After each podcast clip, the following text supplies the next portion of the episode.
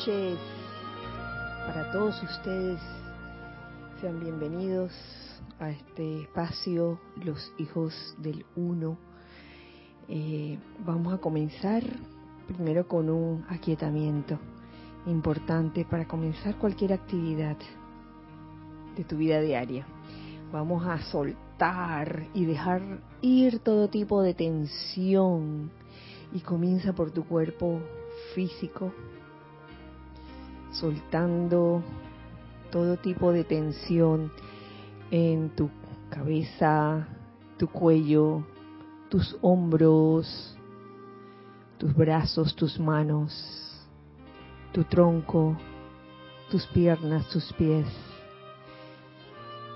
Y en esta relajación física permite que la energía divina fluya, esa luz de Dios que nunca falla, que fluya libremente a través de ese cuerpo físico. Igualmente, deja ir todo, todo tipo de eh, sentimiento de irritación o de, o de miedo o de temor o de ansiedad en tus demás cuerpos, especialmente en tu cuerpo etérico. Trata de también de liberarte de todas esas ideas de tu cuerpo mental que te hayan podido limitar de alguna forma. Y de tu cuerpo emocional saca toda todo sentimiento discordante o inarmonioso. Rodéate en este momento de un óvalo de luz blanca resplandeciente que gira rápidamente y en ese movimiento constante se vuelve un magneto y un irradiador de energía armoniosa, de bendiciones, de amor. Y, en este estado eh, les pido que me sigan en este decreto en esta invocación. Magna e infinita presencia yo soy. Nos regocijamos en tu incesante vertida, en tu presencia envolvente, que protege y gobierna la vida de todos los estudiantes de la enseñanza de los maestros ascendidos. Ayúdalos a entrar a la plenitud de tu presencia sin incertidumbre alguna, de manera que puedan bendecir a la humanidad doquiera que vayan o estén. Intensifica tu luz maravillosa en la actividad externa, de manera que todos se puedan convertir en grandes canales de sanación, de bendición, prosperidad e iluminación. Magna y comandadora presencia yo soy. Afirma tu dominio en el corazón y la conciencia de cada estudiante. Ordénale a la actividad vital que exprese su plenitud. Establecete como un guardia a la puerta de la mente de cada uno, de manera que admita únicamente aquello que es útil y armonioso. Bendice a todos y cada uno con el poder para perseverar y proseguir rumbo al logro armonioso. Te damos gracias. Gracias a todos por seguir en esta pequeña visualización e invocación. Y nuevamente les saludo en el día de hoy, miércoles 14 de junio del año 2023. Dios bendice la hermosa luz que hay en sus corazones. Ah, bueno, eh, como les decía al principio, este es el espacio los de los hijos del uno. Mi nombre es Kira y me acompañan hijos del uno, presenciales. Me acompaña Ana Julia, Ramiro, Carlos, Nereida, Tori, Tokio. y eh, detrás de cámaras, ahí bien escondida, Está Giselle. Giselle, ¿dónde estás?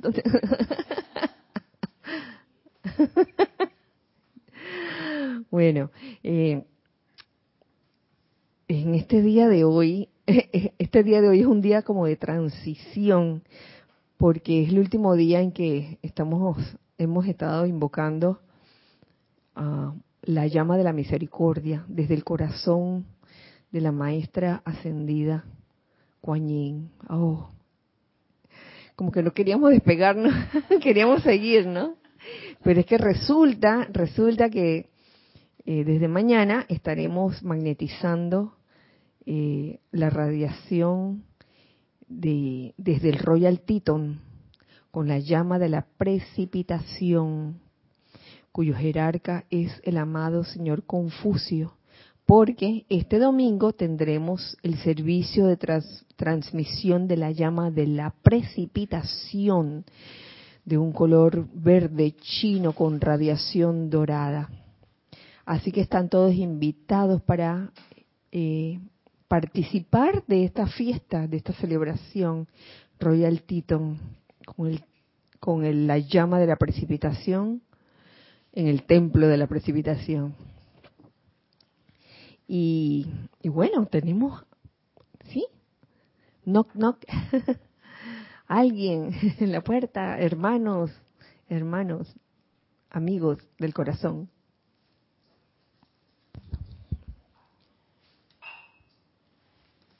Saludos y bendiciones desde Cabo San Lucas, México, Raúl Nieblas. Hola Raúl, encabezando. María Vázquez, bendiciones desde Italia, Florencia.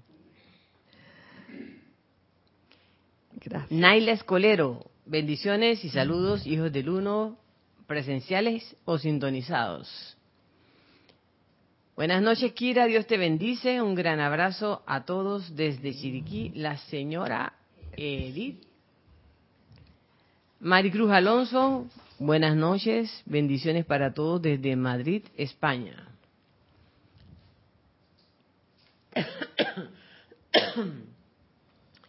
Diana Liz, yo soy bendiciendo la divina luz en el corazón de todos los hermanos y hermanas desde Bogotá, Colombia.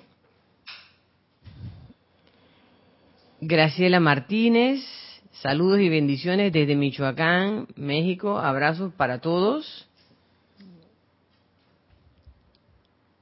Mirta Quintana, saludos de luz y amor. Kira y a todos mil bendiciones. Tokio. Adriana Rubio, buenas noches, bendiciones y saludos desde Bogotá, Colombia. Eh, esto es Centro de Conciencia Yo Soy, esto es Enso.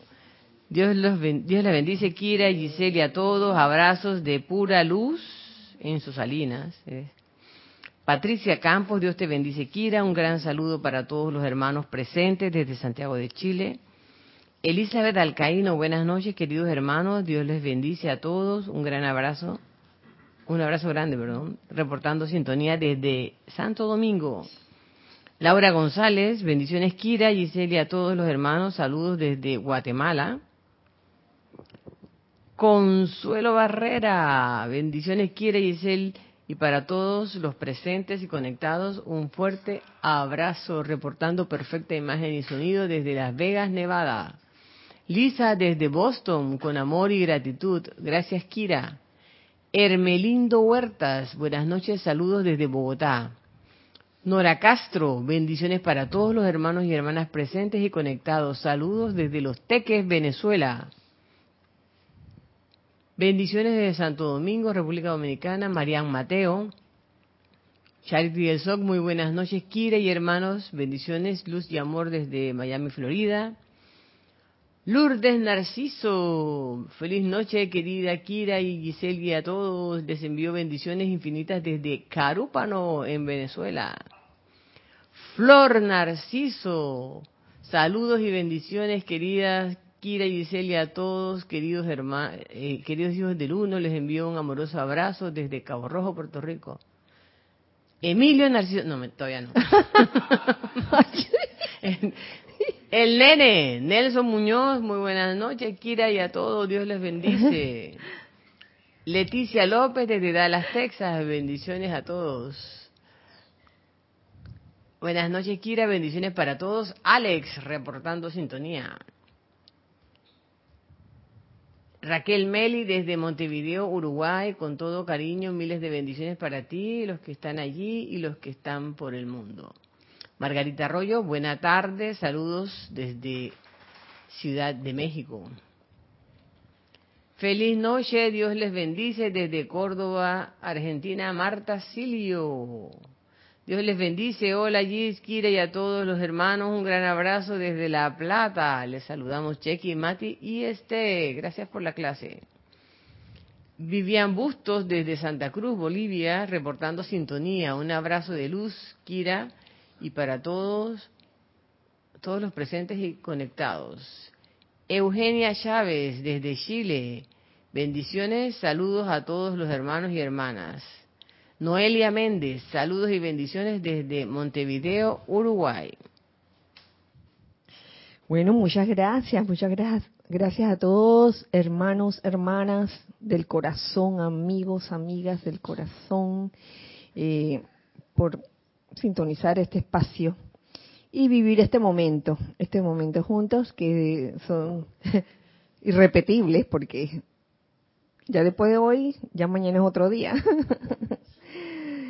cada, cada día es un día único, irrepetible. Así que gracias, gracias por estar aquí y ahora.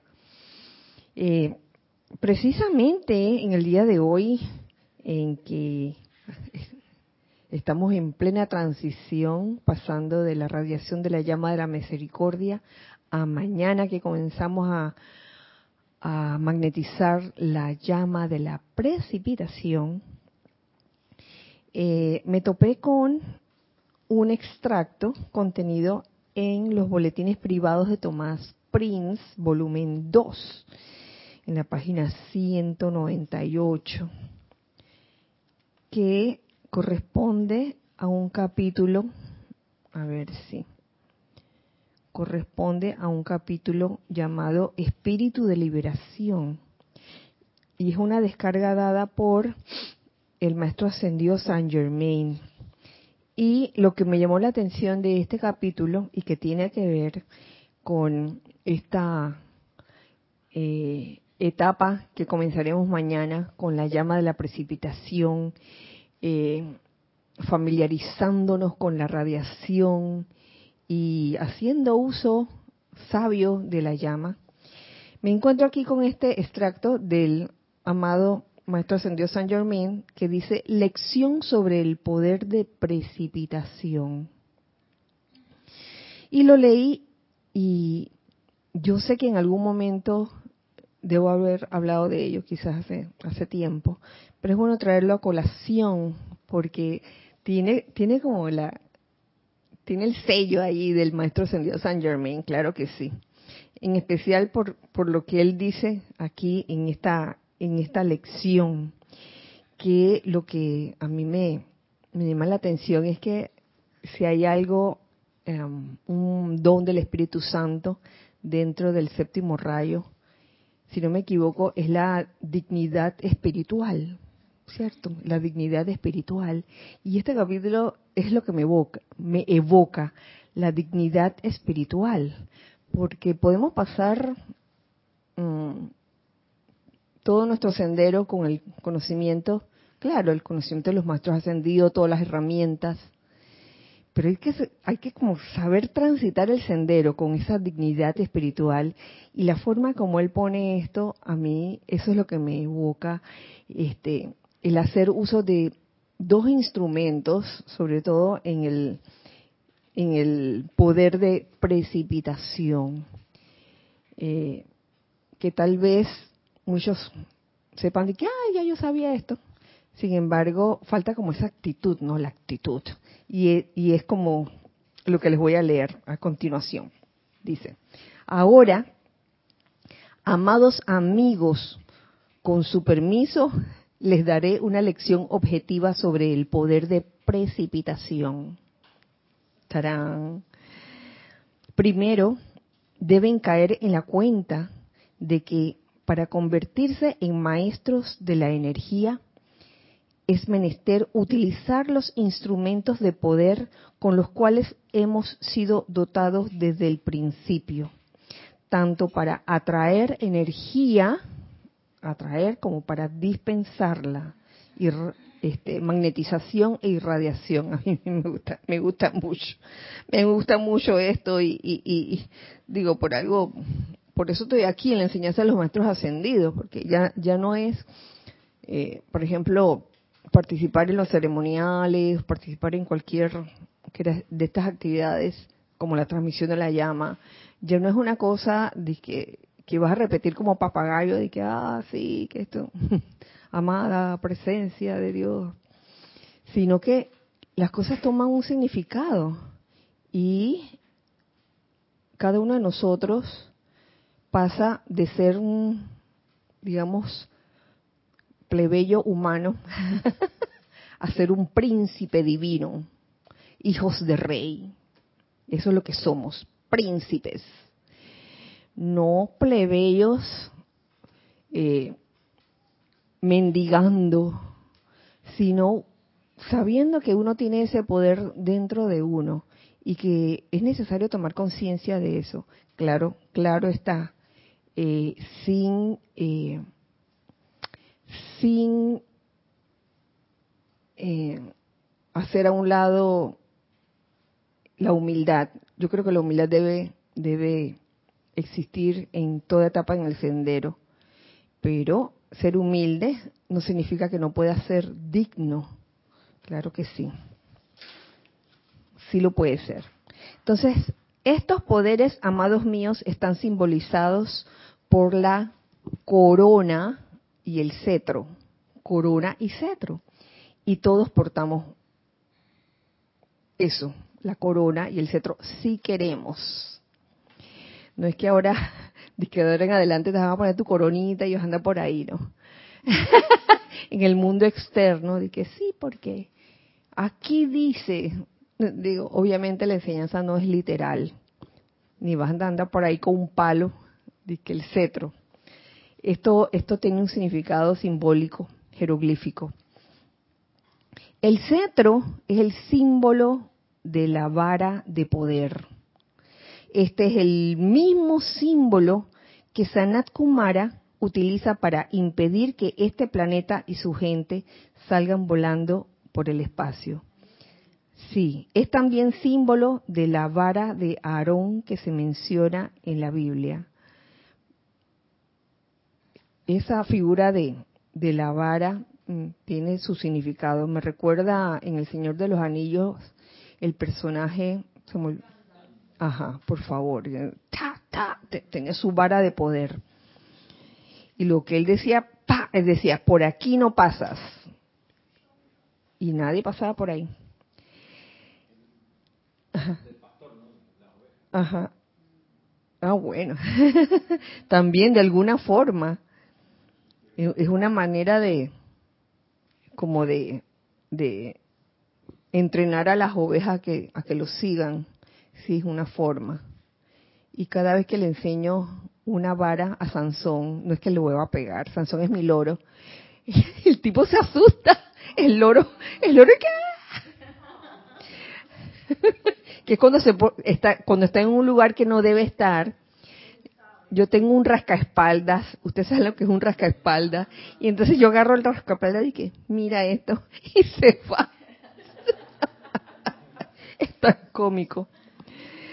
Pero todavía no aprendió la lección porque él vuelve una y otra vez al lugar prohibido para él. y ya ha hecho, ya ha hecho bastante travesura. Pero bueno, eso, eso es otra historia. la corona es símbolo de la conciencia elevada. La conciencia elevada. Dentro de ustedes, el cetro es su poder de invocación. ¡Wow!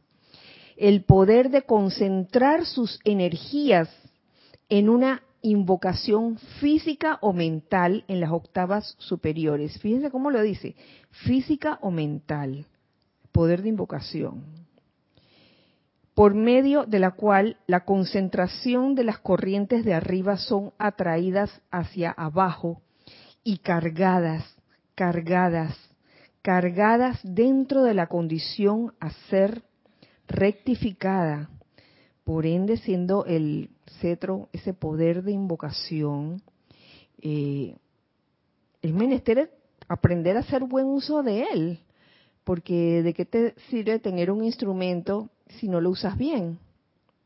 Entonces la, sabemos que el poder de invocación no depende del volumen con que uno grite algo, no, no es el volumen, sino más bien la intensidad. La intensidad que en cada uno de nosotros varía, varía esa intensidad. He escuchado eh, eh, decretos decirse de una manera que con tal intensidad que en verdad no necesita mucho volumen y se escucha así como ¡ah! también he escuchado y eso lo tengo en memoria también he escuchado un decreto dicho en un volumen bien bajo, pero con un tipo de momentum que cuando esa señora lo hizo, e, era una señora de 80 años, y eso sucedió hace como, como 30 años, 30 y pico de años, y, lo tengo, perdón, no, ya no está, ya no está en este plano, pero a mí me impresionó esa señora, eh, que tenía una edad avanzada y a esa edad avanzada, bueno, como que físicamente quizás el volumen no le salía alto, pero la forma como hizo el decreto, wow, hasta que quedé de veras, porque tenía un momentum, un momentum ah, este, acopiado de eso.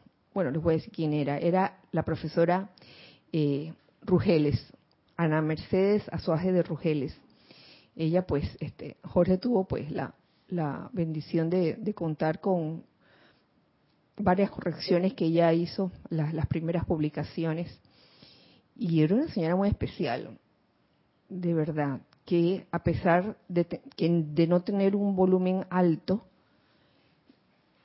lo que decía a la hora de, decretar o de invocar era con tal intensidad que, uff, ahí no, iba, no había más nada que hacer. Yo no estoy diciendo que, que, ahora todo el mundo va tiene que decretar en bajo volumen. Yo creo que eso depende depende de, lo, del, de la habilidad de cada uno. Cada uno tiene una habilidad y yo creo que cada uno de nosotros, cada uno de ustedes, puede sacar lo mejor de sí.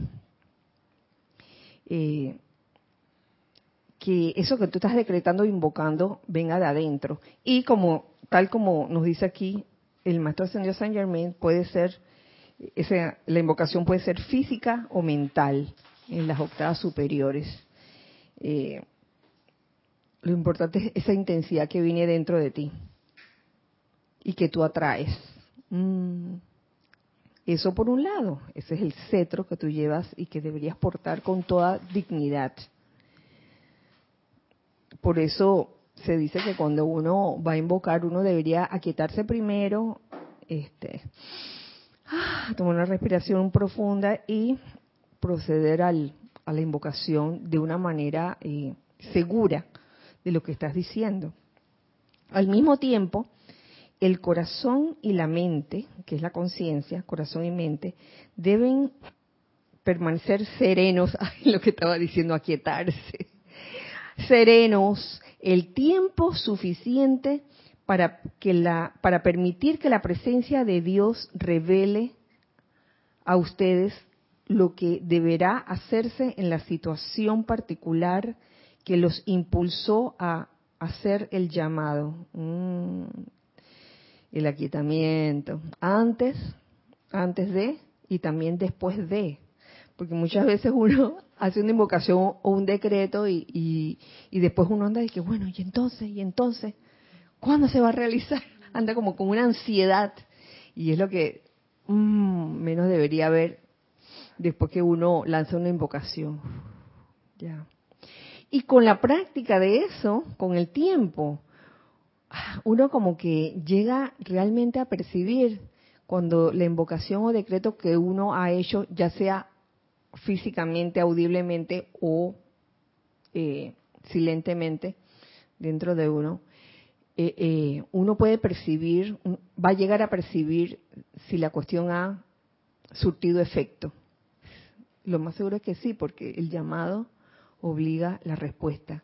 Claro está que siempre, siempre este, importa mucho el motivo detrás de tu invocación, porque estás haciendo esa invocación. Si lo estás haciendo para una satisfacción meramente personal o realmente lo estás haciendo porque eh, te importa el bienestar, el bienestar de, de muchas personas o de la humanidad en general. Todo el poder, todo el poder del cetro será inútil a menos que haya un receptáculo, o sea, la corona. La corona viene siendo el receptáculo, dentro del cual las energías concentradas puedan ser liberadas, transubstanciadas y preparadas para su diseminación a la humanidad.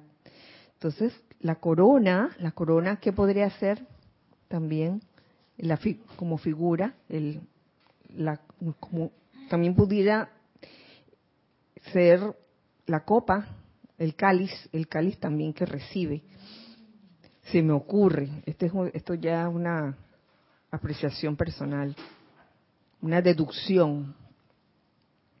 El poder de la corona es igualmente inútil sin el poder invocativo del cetro. O sea que las dos se necesitan.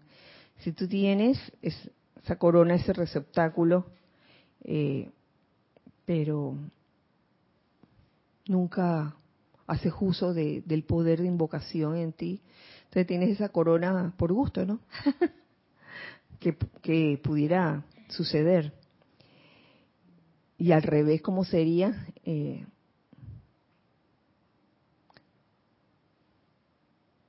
pasársela invocando, pero no contar con, con esa corona que viene siendo la conciencia elevada en otras palabras, ¿qué estás pensando y sintiendo realmente en el momento en que estás eh, haciendo la invocación, ya sea silente o audiblemente? ¿Qué estás pensando y sintiendo? ¿Qué, qué, tienes dentro de ti realmente? Yo creo que uno debe ser honesto porque si uno lo que siente es una rabieta por algo y está invocando, uff, ni, ni quiero ni quiero pensar que, pudiera pasar, porque eh, lo que se va a ver allí, el efecto que se va a ver, va a ser producto de lo que sentiste en ese momento, pensaste y sentiste. Se trata de la conciencia elevada, conciencia elevada, conciencia elevada. Eh, que lo que salga de ti en pensamiento y sentimiento sea armonioso, lo más armonioso posible, sea constructivo también. Entonces dice, cuando combinen las dos actividades, el poder de invocación, que es el cetro, con el quieto y reverente escuchar de la conciencia elevada, esta es la corona, tendrán una operación completa. De lo contrario, quedará a medio terminar lo cual es la razón principal de que los llamados no generen más resultados. Es, es, ese nos está dando, siento que el maestro nos está dando como una clave. Y, y esto, ¿por qué lo, se los traje hoy? Porque, oye, mañana comenzamos a invocar esa llama de la precipitación y vamos a tener un mes, un mes, este, zambulléndonos en esa radiación de la llama de la precipitación. Bueno, ¿cómo se usa esto? ¿Qué hago con esto? Entonces, uy, yo creo que todos estamos en capacidad de, darle el mejor uso a esa llama de la precipitación a través de nuestro cetro, nuestro poder de invocación y la corona, que es la conciencia elevada. continúa, nos continúa diciendo. Como podrán ver, mis amados, si ustedes están tan ocupados con su cetro, poder de invocación, que su corona está en constante estado de movimiento, imposibilitándole a su cerebro capturar el mensaje que viene desde arriba. ¿De qué servirán en una emergencia? Cuando la idea divina está tratando de llegar y la parte, digamos que la conciencia externa de uno no para de, de moverse, sobre todo en el hablar. Uy, vaya que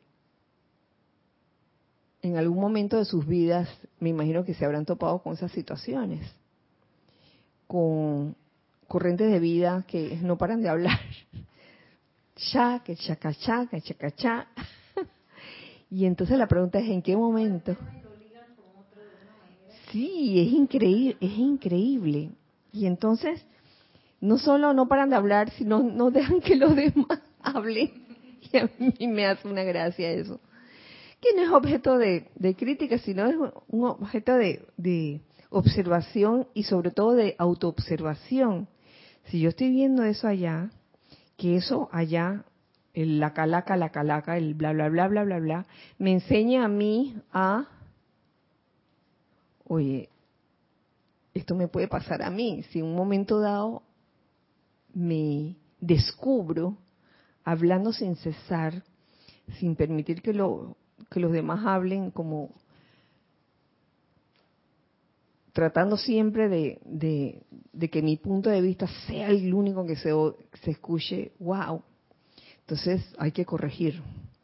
es menester corregir situaciones así. Ajá, sí, Ana. Yo, eh, con lo que comentó, con lo último que comentaste, Kira, yo lo veo como la necesidad de tener ese alineamiento.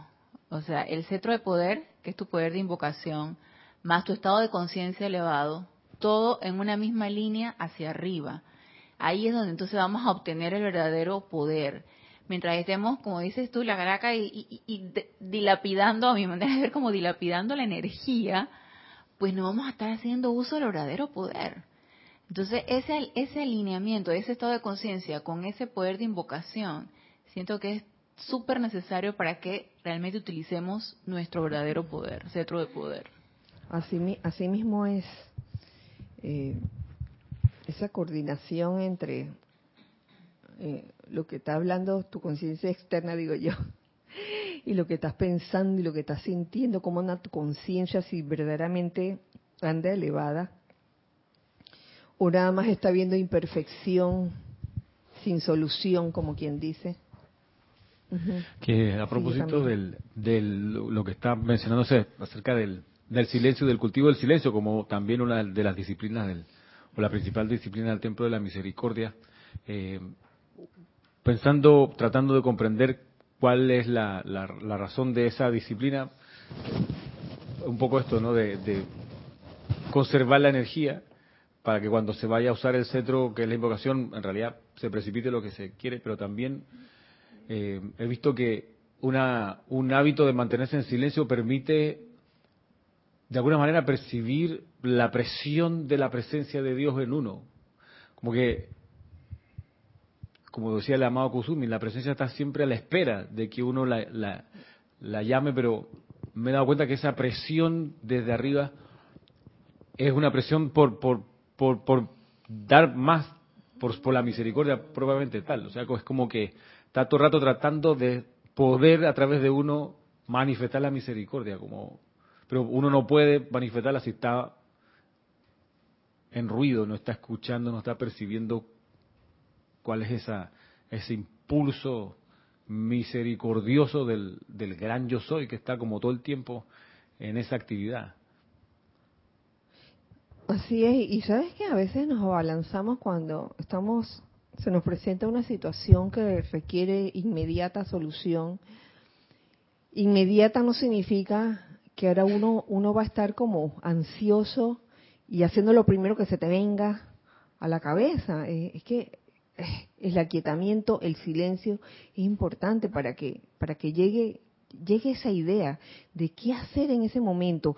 Y precisamente esa es la relación, ahí yo veo la relación entre el silencio eh, que nos habla la maestra ascendida Yin y el silencio dentro de, del poder de precipitación, incluso dentro de los siete pasos de la precipitación, eh, el silencio es uno de los pasos. Y en algún extracto que le estuve buscando esta mañana y no lo encontraba, em, recuerdo que se decía que cuando vayas a pisar el templo de la precipitación, uh, que aprendas a silenciarte, porque cualquier cosa que tú pienses, ¡pra! Se te, se te puede manifestar.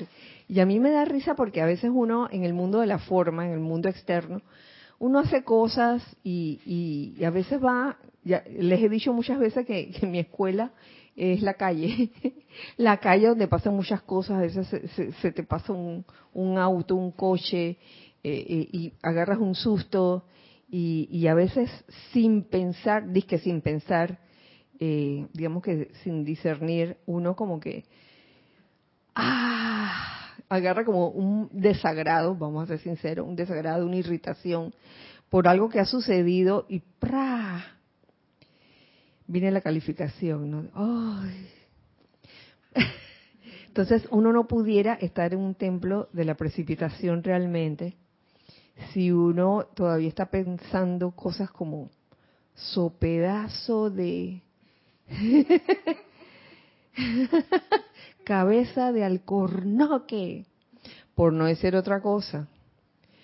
Oye, porque si fuera así, si uno tuviera el poder 100% de precipitación, andaría mucha gente por ahí con la cabeza esa de corcho, ¿no? Y cabeza de otros materiales que no quiero mencionar aquí. Pedazo de... Entonces, cuando uno se hace consciente de lo que ha dicho, uno se da cuenta de que, uy, todavía no estoy lista, todavía no estoy lista. Yo estoy invocando la ley del perdón. Quiero corregir, quiero corregir esa situación.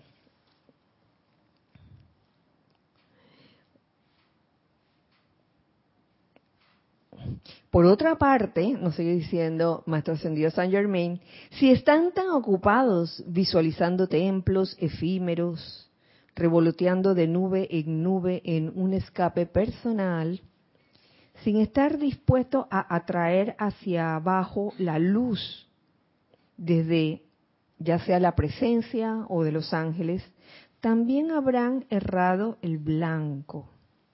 Es únicamente el camino del medio, lo que trae resultados y señala un sendero seguro para su viaje, el camino del medio.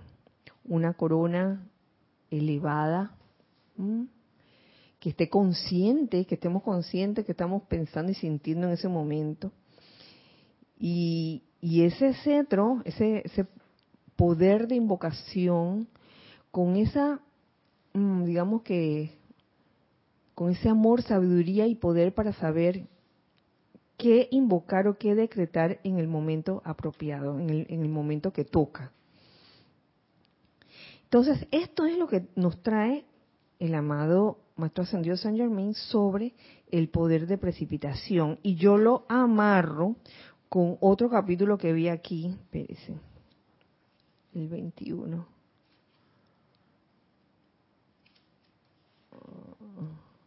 Ajá. Otro capítulo que vi aquí y un es un capítulo descargado por el amado Mahashohan y que creo que tiene que ver con cómo mantener tu conciencia elevada realmente. Y me llamó la atención lo siguiente. esto descargado por el amado Mahashohan, que dice reglas de la hermandad. Dice, una de las reglas de la gran hermandad blanca es nunca ver a un individuo imperfectamente. Mm. y yo me río porque a veces uno va por la calle y ve cuánta cosa y, y, uno va uh, a veces consciente, a veces inconscientemente calificando humanamente y entonces son cosas, ¿no? Son son pequeños, pequeñas cositas a, a corregir. Esa es una de las reglas de la gran hermandad blanca. ¡Wow! Nunca ver a un individuo imperfectamente. A cada corriente de vida se le dota con el derecho natal de perfección. Toda corriente de vida tiene esa perfección dentro de sí. Lo que pasa es que a veces nos, nos retacamos, nos negamos, nos negamos a ver esa perfección que puede haber en todo, toda corriente de vida, en todo individuo. El Padre creó a cada uno a su imagen y semejanza y decretó la perfección como la ley natural de, sus seres. La perfección es lo natural. Cuando uno está viendo imperfección, uno se está yendo al nivel subnatural, a lo que no es. Entonces, uno, en vez de estar quedándose con la evaluación o, la crítica hacia, hacia lo que uno ve imperfectamente, uno debería corregir enseguida esa, esa postura de uno mismo, esa actitud de uno mismo. Tenemos algo en chat. Enzo dice, me hace imaginar esta clase que la corona, así como la enseña la de, la de los Elohim, donde los siete rayos y cualidades que representan la conciencia y y el cetro, sería la invocación de esas cualidades, precipitando en el mundo de la forma aquello que precisamos, teniendo en cuenta cuán armónico o alineado se encuentren ambos, corona y cetro. Claro. Cuando cuando estaba leyendo acerca de la corona, también también pensé en la corona de los Elohim. Y lo que cada uno es eh, sabiendo que los Elohim que son constructores de la forma y de lo que se trata aquí es precisamente de el poder de precipitar, qué es lo que quiero precipitar en ese momento.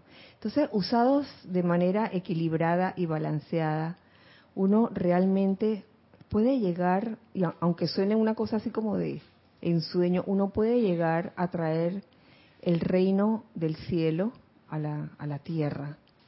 Porque es una, una es, una forma quizás, una figura así que parecería poética, ay, ¿cómo uno va a traer el reino del cielo a la tierra?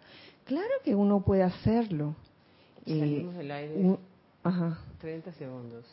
¿Y ahora mismo? Ya volvimos. Ay, volvimos. ¿Y entonces? ¿Desde dónde hasta dónde? bueno. Me, me acaba de decir aquí Giselle, que está en la cabina, que nos fuimos del aire como unos 30 segundos. Así que yo espero que en ese lapso no nos hayamos perdido. No, no. Hombre, sí. Dice Nereida, oye, acabamos de dar el misterio de la vida, la clave de la ascensión.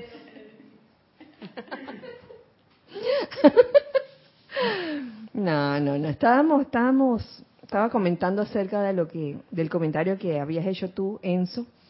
Eh, cierto, de alguna forma debe haber una relación entre esa corona con los Elohim, cada uno con este, una especialidad diferente, eh, los rayos, eh, hablando de los Elohim. Sin embargo, una cosa curiosa de los Elohim es que ellos trabajan como uno. Ellos trabajan como uno. Entonces, lo que lo que le llega a uno en, verdad le llega a, a todos. Y es, es una maravilla, o sea, la forma como ellos, ellos trabajan, como una sola cosa.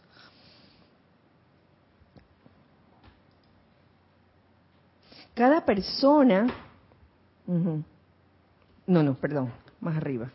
Cuando un individuo reconoce la imperfección en cualquier otra corriente de vida en el universo, está deshonrando la voluntad del Padre.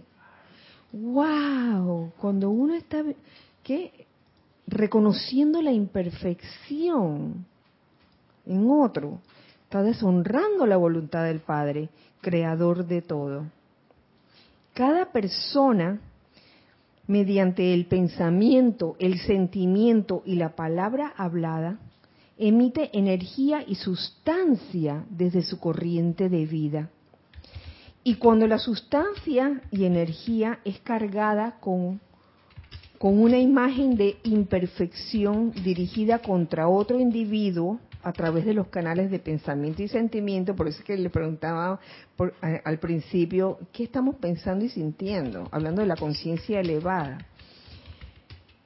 Cuando dirigimos esa energía de, ese pensamiento y sentimiento de imperfección hacia otro individuo, eso eh, conforma una película o revestimiento alrededor de aquel a quien la fuerza es dirigida. Uh. Y más aún cuando es intensificado por la palabra hablada, imagínense de que hay ese tipo cochino que no sirve para nada. Ese tipo de cosas.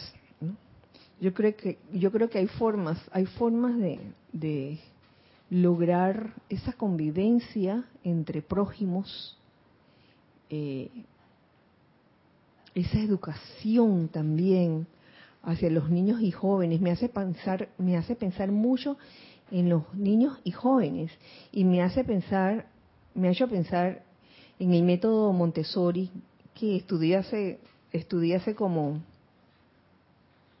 no me acuerdo del año, hace, hace más de 30 años, cuando estudiaba educación preescolar. Y entonces nos adentramos un poco en, en la literatura esa de María Montessori y, y cómo ella, mm, cómo ella pensaba de que básicamente básicamente, cuando uno le quería enseñar a un niño, eh, uno debería tratar siempre de enseñarle en positivo y no en negativo. Por ejemplo, si mandabas al niño a pintar algo de color celeste y el niño lo pintaba de color rosado, no decirle, Eso no es así, eso está mal. Y mucho menos decirle, tonto, ¿cómo se te ocurre? ¿No ves que esto no, no es el color que te pedí, verde? sino decirle, oye, este color rosado que has utilizado se ve muy bien. ¿Cómo fue? ¿Cómo fue? Le, dice todo eso y le, pregunta, o yo hablo arameo. ¡Ay, no! Entonces le dices al niño, luego que le dice, oye, está interesante ese color que escogiste, pero no es el color verde. ¿Qué tal si, si lo, vuelves a pintarlo en esta otra hoja que te doy y de color verde y uno lo va educando, ¿no? Lo va encaminando, no hacia haciendo eh, sentir al niño como que es un tonto o, educarlo por miedo. Si no pintas eso verde, ya ves, vas a quedar castigado. Bueno, entonces era, era la forma de, de pensar de María Montessori. Mira, que donde yo laboro, la, la estrategia es dar las gracias. O sea, cuando alguien hace, incluso adultos o profesores o quien sea, la, la, doctrina es dar las gracias cuando hace algo bien. Cuando no hace algo bien, no decir, no comentar, no sé que es algo grave, por supuesto, pero, si se hace algo bien eh, explícitamente, ir y dar las gracias, pero también honestamente, no por, no por cumplir, sino que verdad, que la persona sienta que se valora bien lo que hizo, entonces lo que uno termina haciendo es queriendo repetir eso que hizo bien porque ya sabe que eso es lo que se aprecia positivamente en el lugar. Sin, eh, porque hay regímenes donde, o empresas donde es lo contrario, te llaman a capítulo y te regañan y cómo es posible. Entonces se vuelve un sistema bien, bien incómodo de estar. Sí, claro, este, sí, sí, tiene sentido. Dar las gracias cada vez que se, se hace algo bien. Eh, sin llegar al, condicionamiento operante de Pablo Si lo haces bien, te doy una galleta. Que ve el niño salivando y que voy a hacerlo bien. no, sin llegar a, esos extremos, ¿no? Los raviolis. Los raviolis, sí, en este caso.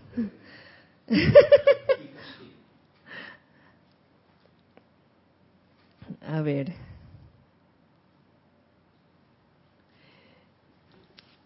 Eh, esa, esa película o revestimiento de que no, que no es muy grato, producto de, dirigir eh, ese, ese, pensamiento y sentimiento de imperfección contra la persona, eh, eso pretende cubrir la imagen divina que es la intención de Dios y crea un tremendo vínculo kármico. Uh, te atas con la otra persona a quien le has dirigido ese pensamiento o sentimiento de, de imperfección con que lo estás viendo, con que lo estás que le estás dirigiendo.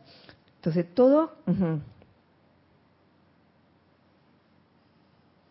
el cual solo puede ser destruido mediante decretos poderosos o el uso del fuego sagrado por quien emitió esa energía destructiva.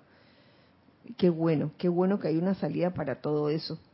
Siempre y cuando no se convierte en un hábito, ¿no? De ah, califiqué eh, destructivamente a esta persona que pasaba por ahí y ahora llama a Violeta. No se trata de eso. Mira que justamente me, me acabas de hacer recordar esa invocación que está en el, grupo de, invocaciones del servicio de la Orden de Zadkiel cuando se le envían bendiciones a los políticos, a los gobernantes, cuando decimos, eh, porque ellos son el fuego violeta en acción ahora, ellos son un, poco parecido. Ahora entiendo que es como para transmutar esa energía, esa película que le hemos enviado de alguna manera a esa gente que detenta esos cargos. Eh, porque no quizás no comprendemos lo que, lo, que están haciendo, nos parece mala idea y les, proyectamos esa sustancia Wow. Exactamente eso es. Esos decretos. Mira, qué bueno, qué bueno.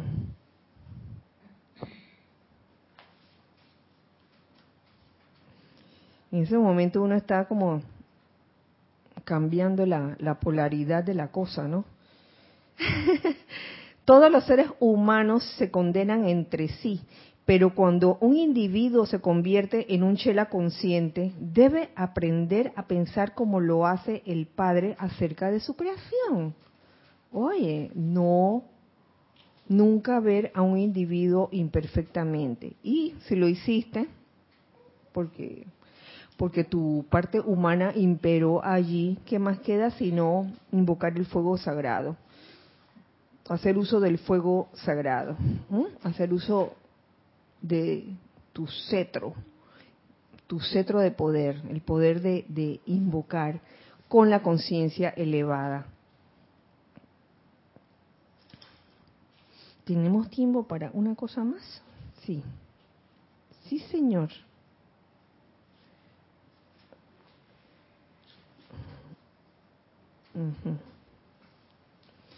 Por último, eh, precisamente lo que estábamos hablando hace un rato acerca de del silencio y esto para que nos sirva en, este periodo, en estas cuatro semanas en que vamos a estar eh, magnetizando eh, la, la, llama de la precipitación. Este capítulo se llama Silencio al crear. Entonces dice así, es dado por el amado Mahashohan. Cuando un individuo recibe un deseo o idea constructiva, esta siempre emana desde el santo ser crístico. ¿Mm? Siempre y cuando uno esté calladito, que uno esté bla, bla, bla, bla, bla. ¿Mm? Entonces viene ese, ese deseo o idea, viene del santo ser crístico en uno. A menudo en la forma de inspiración que dicho individuo podrá utilizar para acoplar la energía de su propia corriente de vida con tal idea y permitir que el principio creativo de su propia vida divina se vierta a través de ella, a fin de llevar ese deseo a su correspondiente realización. Uno tiene un deseo. Una idea divina a veces nace en el corazón y mente muchos años antes de que el individuo ponga la presión de la llama de Dios detrás de la misma y la precipite al mundo de las apariencias físicas. ¡Wow! Me hace pensar en cuántas ideas divinas habremos tenido en algún momento y luego de muchos años, entonces surge la oportunidad de, de, de realizarla, de traerla aquí al plano de la forma. Una vez más me gustaría recordarles que doquiera que planeen traer adelante una idea constructiva, no le digan a persona alguna. Eso cómo ocurre en el mundo de la forma con personas con corrientes de vida que no tienen, digamos que, eh, conciencia de, de, la importancia que es eh, el guardar silencio acerca de una idea constructiva. Y lo he visto pasar, he visto pasar eso de personas que tienen ideas muy, muy constructivas y lo andan como diciendo por ahí, hey, yo voy a hacer tal cosa, escúchame, voy a hacer tal cosa. ¡Wow! Comienzan a, entonces a, cruzarse una serie de obstáculos que impiden que esa idea sea realizada. Entonces, cuando vas a hacer, tienes una idea constructiva, mira, mejor entra en el silencio. A menos, o sea, estoy hablando a nivel individual. A nivel grupal, que es lo que hacemos eh, a fin de año, lanzamos peticiones, pero es a nivel grupal. Y la razón por la cual se dicen eh, en voz digamos que audible en, en, el, servicio de transmisión de la llama, de la precipitación, el, segundo que hay en diciembre, es porque mmm, durante años siempre surgen estudiantes nuevos, personas nuevas interesadas en la enseñanza de los maestros ascendidos y quieren saber cómo, un, cómo lanzar una petición. Esa es la única razón. No es para hacer vanagloria y que, ay, mira lo que estamos pidiendo nosotros. Que, oye, nosotros pasamos por varias etapas, créanme. Y perdonen que lo repita, pero nosotros pasamos por, bueno, cuando estábamos bien niñitos, que la carta Niño Dios, la carta Santa Claus. Yo hice carta Niño Dios. Y mi hermano era el Niño Dios. Y yo me creí el cuento. Yo, yo pedí una muñeca para, yo no sé si son de mi generación, pero no conocían, ustedes no conocieron a la muñeca Lucky Locket. Giselle, ¿tú no, la conoces? Ay, bueno, Ana sí. No, era una muñequita así miniatura que estaba eh, eh, en un estuchito así, que el estuchito eh, era como una, un medallón, algo así, ¿verdad? Y entonces había Lucky Locket de todos los colores. Tenían olor, ya no me acuerdo. Bueno, bueno, Lucky Locket. Y esa era la sensación. Entonces yo pidiendo mi Lucky Locket. Y cuando viene en Navidad de Lucky Locket, yo estaba emocionada porque el niño Dios me, me había respondido. Bueno, uno comienza así. Y luego, eh, cuando uno está adulto, este, eh, uno hace las famosas cartas que los principios con, un estado de conciencia diferente. Ay, si me están diciendo la Lucky Locket. Ay, yo yo quiero una, yo quiero una para diciembre.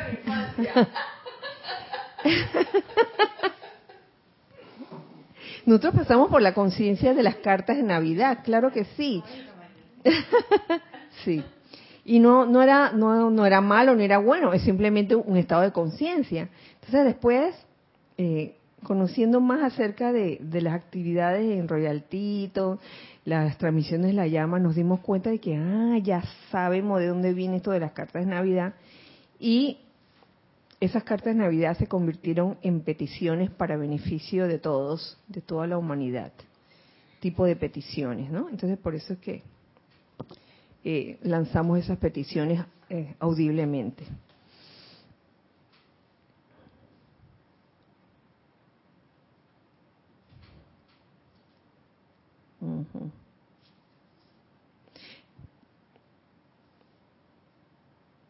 No le digan a persona alguna, cada vez, doquiera que planeen traer adelante una idea constructiva, permitiendo así que el pleno flujo del espíritu lo complete, eso a nivel individual. Y cuando esté aislada en la llama de mi presencia yo soy, entonces las mentes humanas interactuando sobre dicha idea no tendrán ningún efecto adverso sobre la misma. Las mentes humanas, hasta de la gente más bien, bien intencionada, catapultan un torrente de pensamientos adversos hacia las manifestaciones esperadas que puede suceder, uno nunca sabe. Y esa fuerza es a veces tan fuerte que puede desarraigar la sustancia física de una idea y descalabrar un plan perfecto, a tal extremo que se requerirá de toneladas de energía divina para restaurarlo.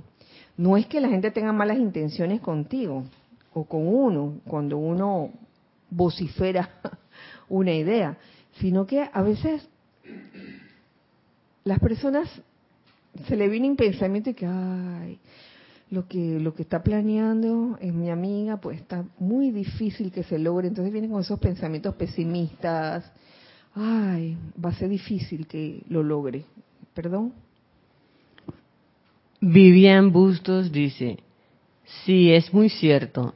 En estos días tuve un pensamiento de hacer algo, un cambio en mi vida. Algo, algo complicado, y requería poco tiempo. Lo comenté y me lo desbarataron. ¡Uy, Vivian!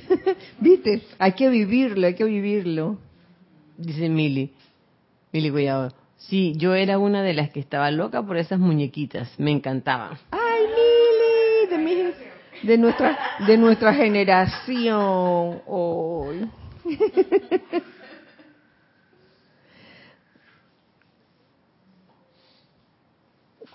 hago una anécdota acerca de los juguetes.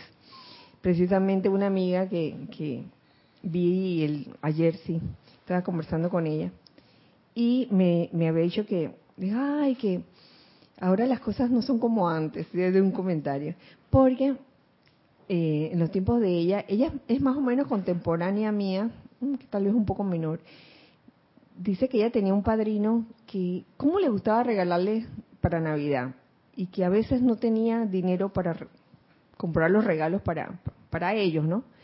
Y que, ¿saben qué hacía? Como que agarraba una especie de, de troxito y lo decoraba con un camioncito y, lo decoraba con globos afuera y se ponía a vender juguetes por las calles. Y a punta de eso ganaba la, el dinero necesario para comprarle los juguetes a sus ahijados y eso. Entonces, ay, yo me preguntaba de que hoy en día tú no ves un camión de eso en, Navidad, y que, ah, con musiquita y todo, y con globos. Y, y bueno, esas cosas ya se han perdido. Pero me, me pareció una, una cosa bonita que recordar. Cuando este universo fue creado por los siete Elohim, mm, solo había una inteligencia que conocía su plan, su superior solar. Y el sol, pues, el sol. Y el universo completado se manifestó antes de que siquiera la jerarquía estuviera consciente de su creación. Wow. De manera que les digo, mis hijos amados, custodien sus ideas en silencio y tráiganlas a la manifestación sin hablar mucho. Bueno, Y este es el mensaje del día de hoy, en que mañana comenzaremos a magnetizar esa llama de la precipitación y felizmente nos, nos reuniremos todos este domingo 18 de junio a las ocho y media de la mañana hora de Panamá para estar todos juntos en sintonía en este servicio de transmisión de la llama de la precipitación, llama color verde chino con radiación dorada invocando al amado señor Confucio, jerarca actual de, del templo de la precipitación, sabiendo que el actual, el, anterior jerarca eh, era el señor, el amado señor Lanto. Así que con esto, mis queridos, este, nos despedimos en esta ocasión. Nos vemos el, este domingo y recuerden siempre que somos uno para todos y todos para uno. Dios les bendice a todos ustedes. Muchas gracias.